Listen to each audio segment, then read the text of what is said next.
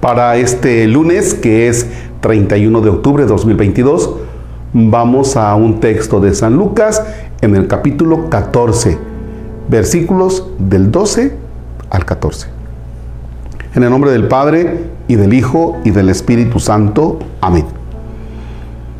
Jesús dijo también al que lo había invitado, cuando des un almuerzo o una comida, no invites a tus amigos, hermanos, parientes o vecinos ricos, porque ellos a su vez te invitarán a ti y así quedarás compensado. Cuando des un banquete, invita más bien a los pobres, a los inválidos, a los cojos y a los ciegos. Qué suerte para ti si ellos no pueden compensarte, pues tu recompensa la recibirás en la resurrección de los justos. Palabra del Señor. Gloria a ti, Señor Jesús.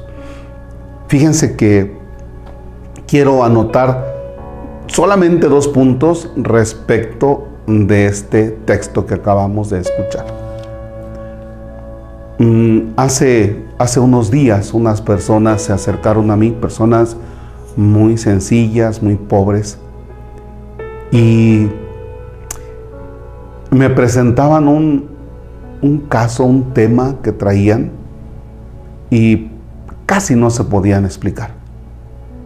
Ellos venden sillas y las andaban vendiendo y tenían, ¿qué? Cuatro o cinco sillitas, el señor y la señora, y los asaltaron.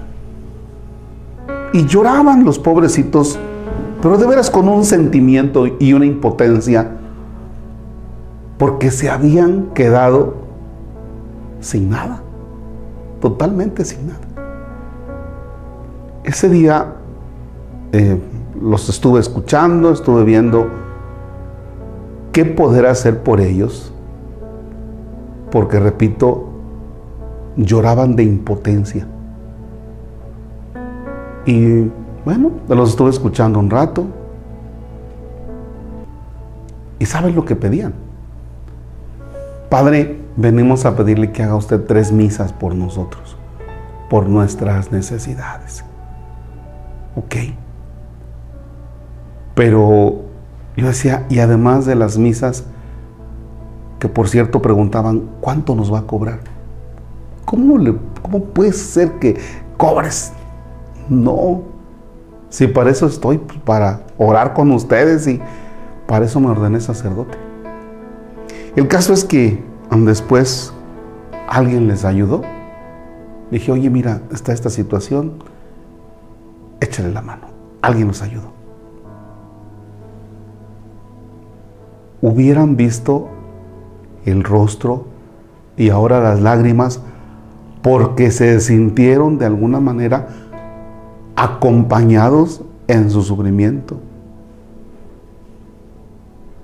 De veras que hay muchas personas que cuando tú te acercas en sus sufrimientos, en sus pobrezas, y te haces solidario con ellos y les acompañas, de veras que la recompensa es muchísima.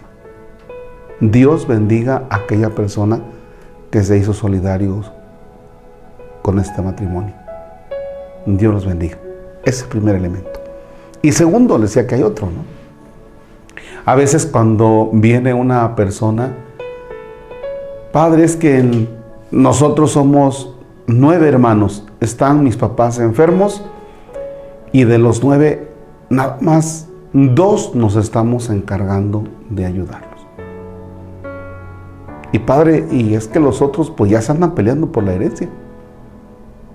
Y mire, yo no estoy de acuerdo. A ver, tranquilo, cálmate. Tú sigue ayudando a tus papás con su enfermedad. Ayúdalos. De la herencia, deja que los otros se peleen, firma de lo que sea. Allá que se queden con lo que quieran quedarse. Y me llama la atención cuando aquí en este texto dice, mm, ay, ay, ay, qué suerte para ti si ellos no pueden recompensarte. O sea, eres suertudo si alguien no te puede devolver un favor. ¿Por qué? Porque si te lo devuelve aquí, si la recompensa la tienes aquí, pues ya no tienes nada para la vida futura, para la vida eterna. Pero si no te lo pueden devolver aquí, si un enfermo no te puede recompensar el que tú lo hayas cuidado, estás abonándole a la vida eterna. Independientemente de, de lo que sea, pero tú tienes ya una herencia en la eternidad. Los otros hermanos tendrán ya su herencia aquí en la tierra, su pedazo de terreno de 5 metros de frente como por 7 de fondo, que esa es la gran herencia. Pero fíjense cómo el hecho de sensibilizarte con el otro, tanto con el pobre como con el enfermo. Bien, aquí es bueno distinguir la persona que realmente necesita y que a pesar de su trabajo y de su empeño de cada día, no puede salir adelante. Porque hay otros que si son flojitos y esos también tienen una pobreza, pero es también fruto de la flojera. Hay que saber distinguir y ayudar a aquellos que realmente sí necesiten. Padre nuestro que estás en el cielo, santificado sea tu nombre. Venga a nosotros tu reino. Hágase tu voluntad en la tierra como en el cielo. Danos hoy nuestro pan de cada día, perdona nuestras ofensas, como también nosotros perdonamos a los que nos ofenden. No nos dejes caer en tentación y líbranos del mal. El Señor esté con ustedes.